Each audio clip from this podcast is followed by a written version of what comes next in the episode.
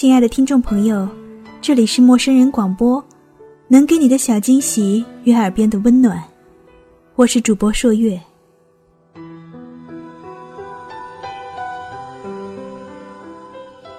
记得从中学开始，女生之间的话题经常会围绕着情书开展。那时候，如果有人收到了情书，那既是一种甜蜜，又是一种青涩的不安。今天，朔月要跟大家分享的，便是一个有关情书的故事。一起来欣赏一书的短篇小说《情书》。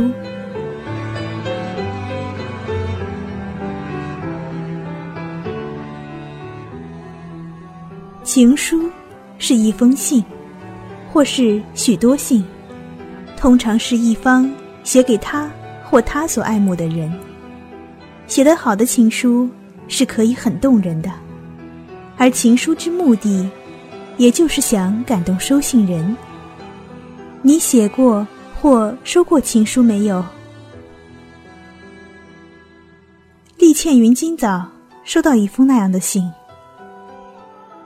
这封信并没有让秘书拆开，因信封上注明是私人信件。白色阿拉巴斯特信壳，没有贴邮票，证明是手递。信封上写着“宇宙公司营业部乡里敬启”。厉倩云想，我就是营业部乡里。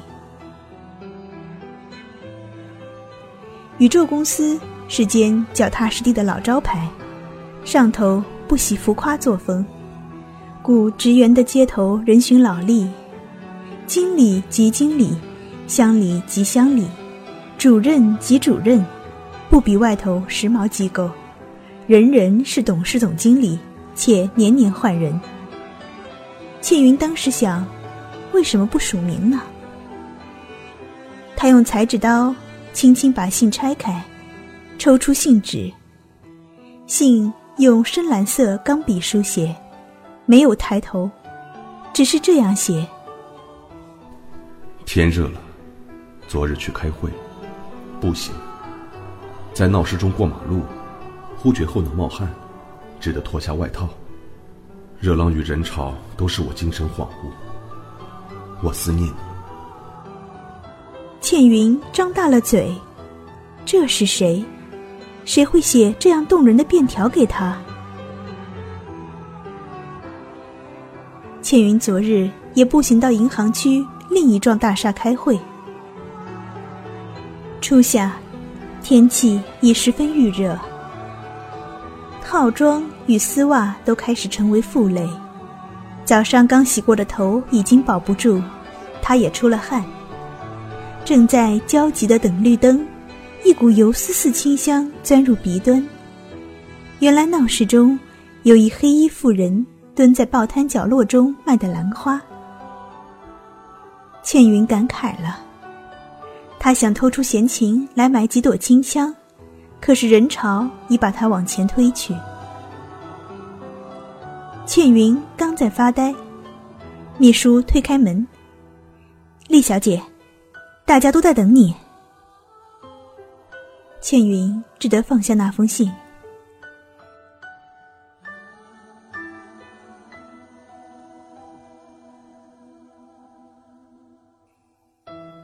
那天下班，他洗了头，沐碧浴，坐在书房里，对着电视新闻沉思，一坐好久，直到腰都酸僵。信从何来？可能来自本公司。一千多名职员其中之一，也可能来自外头。倩云升任宇宙公司营业部乡里已有两年多，信不可能是误地。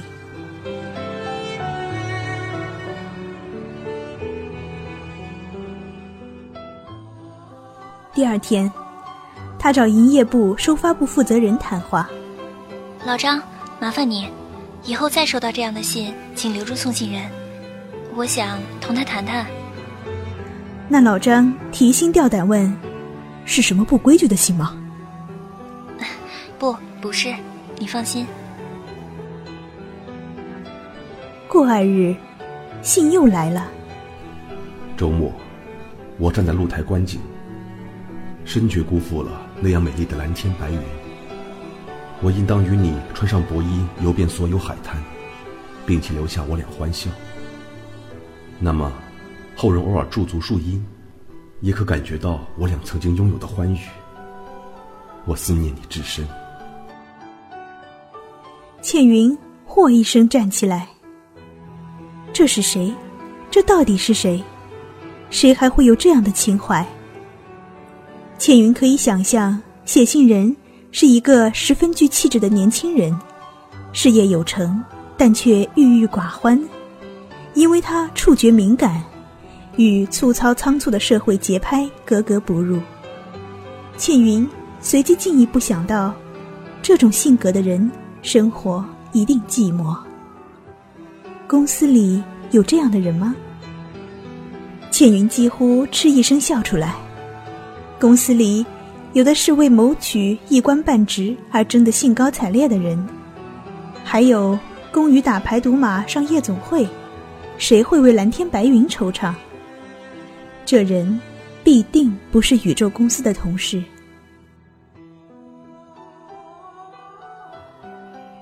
倩云再访收发部，这信是。厉小姐，信由一后生小子送来，要叫住他已经太迟。有没有穿制服？有，是银河速递公司的人。那好吧，下次你唤住他，我来问话。信，还真有可能不是从本地发出的呢。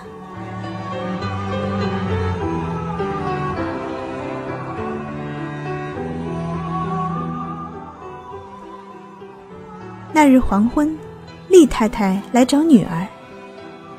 宝芳上星期生了。宝芳是倩云的表妹，是男是女？一个近四公斤的女婴，我去看过，真正可爱。要摆满月酒，你准备一下礼物吧。嗯，我行的。厉太太接着叹口气，唉。我几时也能抱孙儿呢？妈妈，带婴儿是极辛苦的。自你父亲去世之后，我是何等寂寞。倩云不语。你我又不同住，你弟弟更远在英国，我又不是打牌，整天逛街无以为继。倩云暗笑，渐渐，面部肌肉就僵住了。你没有对象，就算有，也不会立刻结婚；即使有机会结婚，也断然不考虑三五七年内生孩子。厉太太颓然。母亲，你才五十四岁，许多时髦女性在这种年纪还当街艳妇呢。我不是那种神经病。母亲，我同你实在太正常了，所以吃亏。做人疯一点有好处。厉太太怪幽默的答：“哎，那么倒是我的遗传害了你呀。好辛苦才把母亲送走。再过一段时间吧，待他五十，母亲七十多的时候，也许可以搬到一起住。”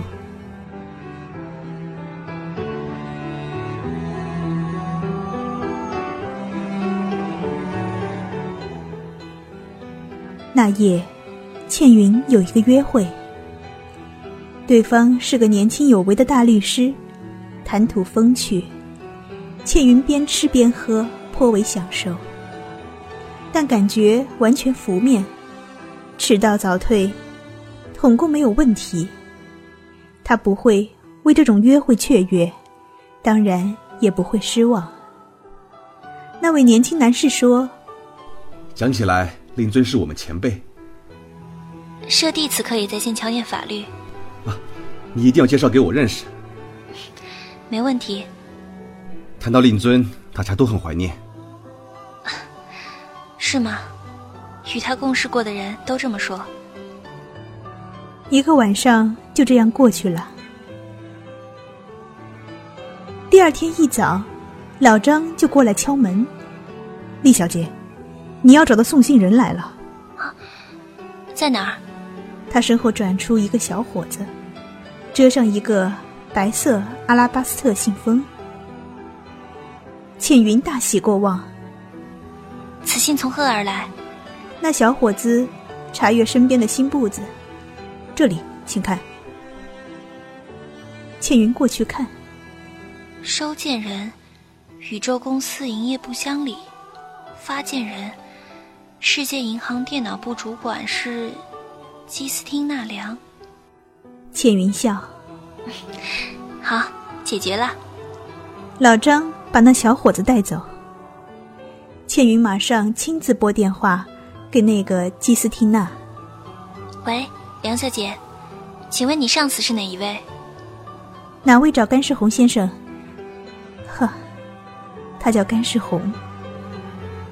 我们有一份问卷，会稍后寄上，谢谢你。他挂上电话，随即叫秘书去查一查甘世红的背景。他把最新的信拆开来阅时，家母昨日又来撸诉我，数次提及又因何等可爱，他们无邪笑脸，可以拯救世界龙王。言下之意，路人皆知。我花了整个下午思想。我喜欢有一个小小女孩，而她拥有你的眼睛，阴于情，喜于乐，都露在那漆黑的眸子里。如果她还有你那不爱多言的习惯，更加使我欢喜。她会一一膝下衣，我为何落泪？难道我不知我心？我已克服哀伤，我何故落泪？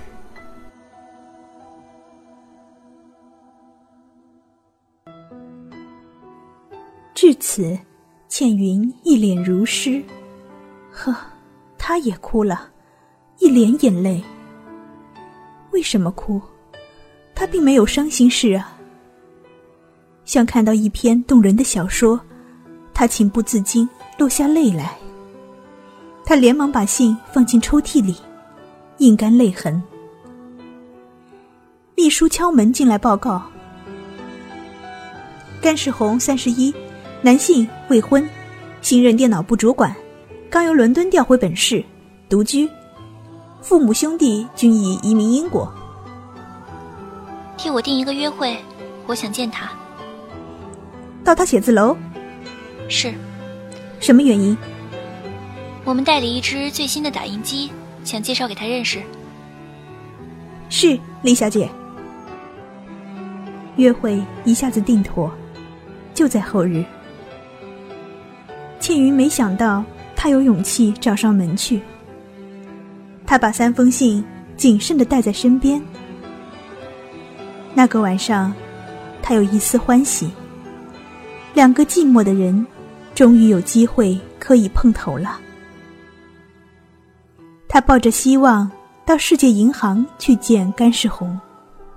甘世红准时迎出来，他热诚的与倩云握手。厉小姐，大驾光临，蓬荜生辉。倩云看到这一脸阳光的小伙子，不禁发呆。弄错了，不需要看第二眼，也知道他不是发信人。甘世红。见那美貌妙龄陌生女子目不转睛的看着他，不禁擦擦鼻子笑笑。厉小姐找我有事。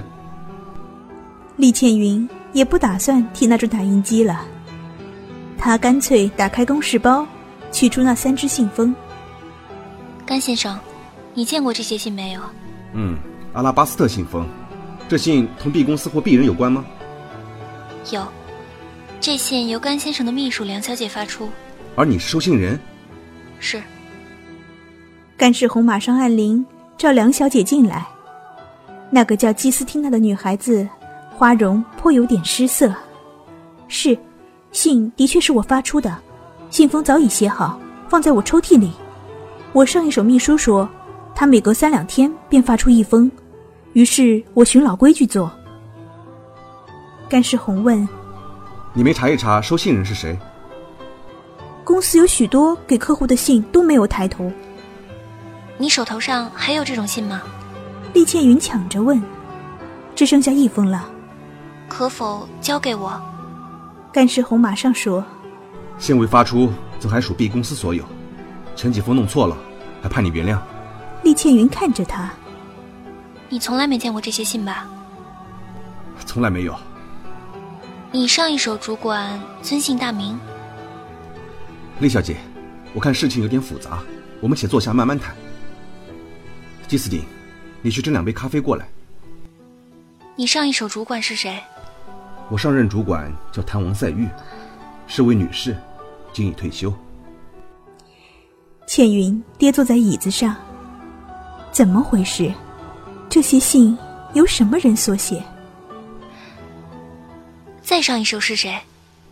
厉小姐，信里讲些什么？你不妨参阅。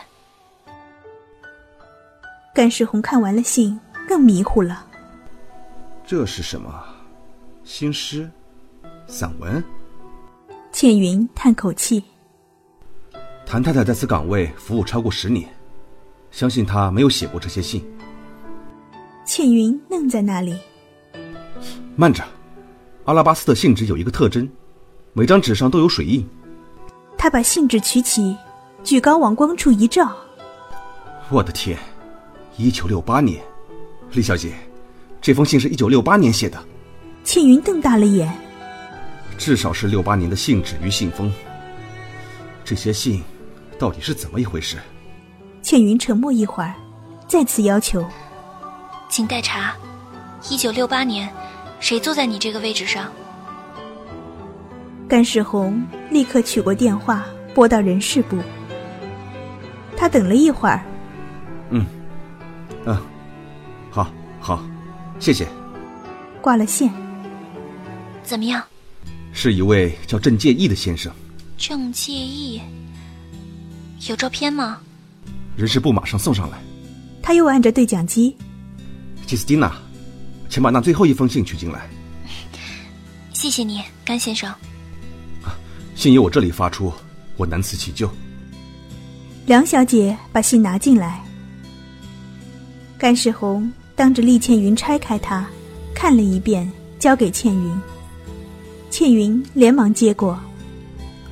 信上这样写：“我总该让你知道，我是那样想念你吧。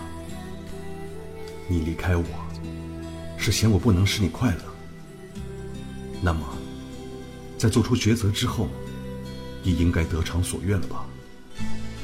可是事实与预期刚刚相反。”听说，你的生活十分不堪，我为此深深痛苦。我的牺牲，爱的一点报酬也无，我内心更加苦涩。不知多少夜晚，辗转反侧。呵，倩云掩上信纸。甘世红讶异的说：“这是一封情书。”倩云点点头。我想你应当返回贵公司去查一查，六八年谁是营业部乡里？嗯，我会。呃，厉小姐，你不介意让我知道结局吧？当然。这时，梁小姐又敲门进来，递过一叠资料。甘世红一看，这便是郑介意。是他，绝对是他。容长脸，英俊，文静。一脸忧，照片在六十年代拍摄，当年他二十七岁，算一算，此君今日已经超过五十岁。倩云如见了他，怕要叫一声伯伯。这里说他离职是因为健康问题，走得颇为仓促，故此留下这一批信。倩云接下去，而历代秘书们见了受理不理，有的人不予理睬。有人偶尔按地址寄出几封，甘世红也说：“收信人也不认真，也许拆都不拆就扔掉，也可能看了当笑话置之不理。只有你例外，你被这些信感动了。”是，不过倩云得告辞了。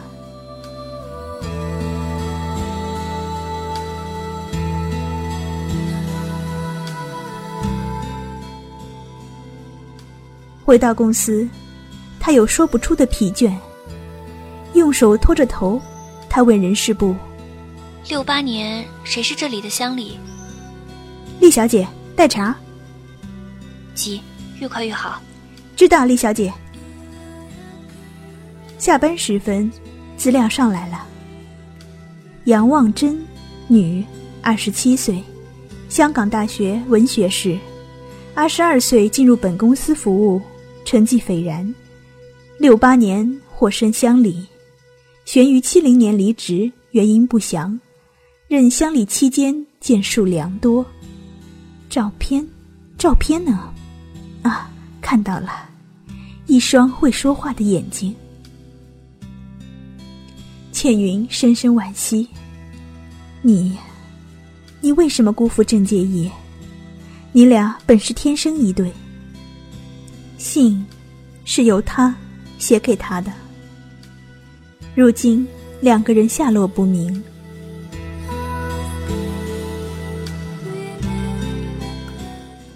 电话铃响了，倩云抬起头，发现秘书已经下班，她自己取过话筒。厉倩云，声音有点熟悉。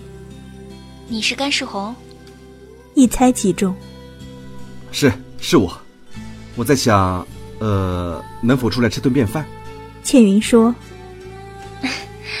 我饿得发晕。”十分钟后，贵公司门口等。倩云连忙取出镜子补妆，顺便梳松头发。她笑嘻嘻下楼去，看到甘世红，问道：“你想知道结局是不是？”甘世红抬起头笑一笑：“不。”我想看到你，倩云唰一下绯红了脸，没想到他那么坦白率直。甘世红把双手放裤袋里，我猜想你是不怕发胖、爱吃意大利菜的女子。订了台子吗？走呀！在饭桌上，倩云把找到的资料告诉他。看样子他们在六八六九年左右已经分了手。贵公司有无认识他们的老臣子？开玩笑，我们那里职员的平均年龄是二十七岁半。甘世红说：“不难知道他们的事，一加一再添些枝叶就是二。”让我先说，他俩本是恋人，后来他见异思迁，去追求更好更高的，但是日后生活却并不快乐。在那个年代，人们多数不清楚他们要的是什么。还有一件事，我注意到他并没有十分明确的表示对他的爱慕，直至他离去。倩云叹息：“唉，典型六十年代情意结，猜来猜去卖弄情调，结果由相识到分手一无所得。幸亏现在是九十年代。”倩云说：“是。”我们不知多幸运。甘世红笑。倩云，告诉我关于你自己。乏善足陈。可是他俩把住白酒杯子，一直谈到深夜。餐厅打烊，他才送她回去。甘世红十分健谈，而且其人坦率可爱，倩云乐意接近他。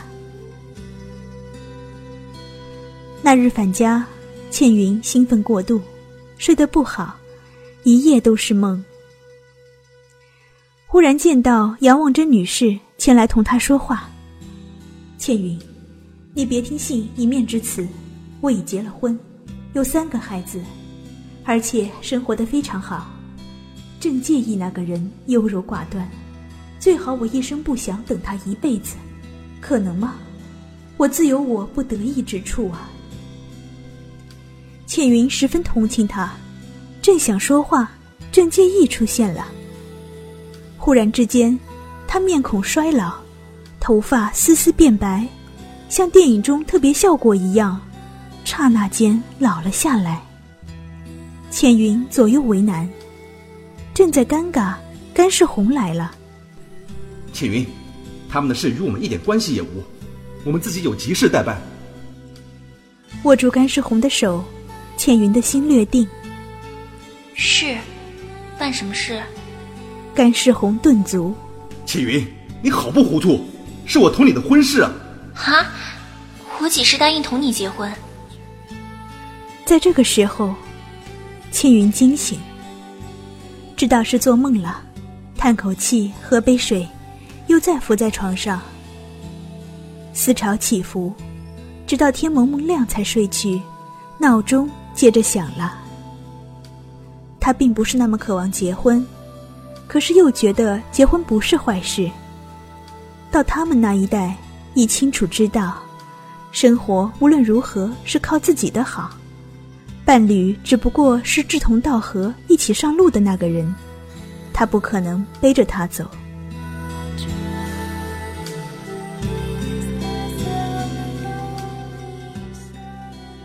到了办公室，一天工作又开始，当然。再也收不到阿拉巴斯特信封载的情书。那日中午，同事们都出去午膳，倩云独自留下赶一点功夫。他没有掩门，只觉人影一闪而过。谁？他抬头问。那人踌躇一会儿，才出现在他门口。倩云本来有点紧张，见是一个斯文的中年人。才放下心来。啊，请问找谁？我可以帮你忙吗？那中年男子轻轻说：“我来找一位故人。”倩云猛地一怔，他好面熟。呵，慢着，他知道他是谁了。他莫非是郑介意？现在是厉小姐你坐这个位子。他知道他的姓名，是因为门上有名牌。是，我生了有一段时间了。年轻有为。谢谢，不敢当。从前这房里也生过一位美丽能干的女子。她现在好吗？好，很好。两个大儿子已经大学毕业，小女儿也有十五六岁。你同她尚有来往？不，我也是听有人讲的。倩云忽然极之冒昧的问：“你呢？你又好不好？”不太坏，托赖。你有无子女？有，我有一个女儿，同丽小姐你差不多大。倩云放下心来。你是路过？是，我们早已移民，这次回来探亲，我。顺便上来瞧瞧，本市较年前热闹多了。真是沧海桑田，无从适应。我们这栋大厦也快将改建。那么，我来得及时。倩云微笑。啊，我不妨碍你工作了。走好，郑先生。那中年人讶异的转过头来。你怎么知道我姓郑？你刚才告诉我的。是吗？你看我这记性。倩云放下手头上工作，送他出去。郑介意的背影比正面较为苍老，看得到他头顶头发已经稀薄。倩云吁出一口气。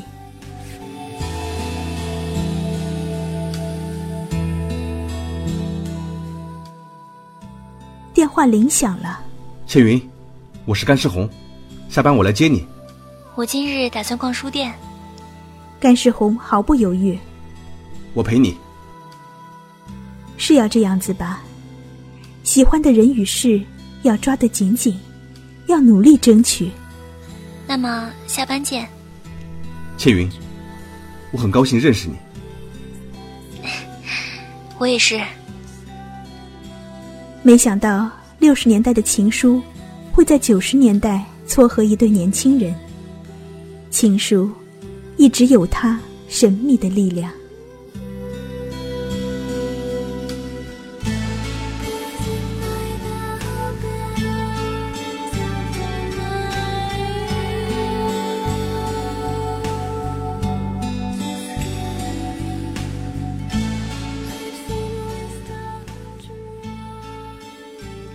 陌生人广播能给你的小惊喜与耳边的温暖。感谢您的收听。下次节目再见。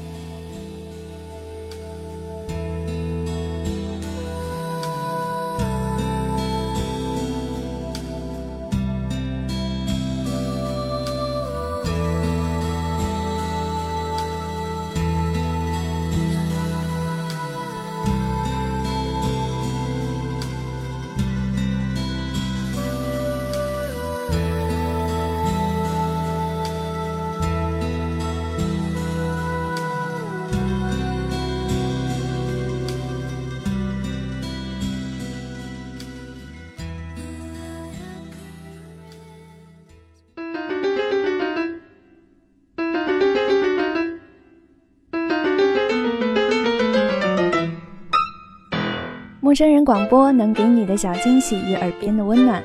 如果你也想加入，我们求贤若渴。主播、策划、编辑、助战作者、后期制作、插画师、公益志愿者，招募详情请登录我们的官方网站。播客订阅、手机 APP、节目下载、更多收听方式、互动参与、精彩活动、推荐投稿，甚至让你的声音留在我们的节目中，尽在莫 FM.com 找到答案。欢迎关注我们的新浪微博，@艾特陌生人广播，找到我们。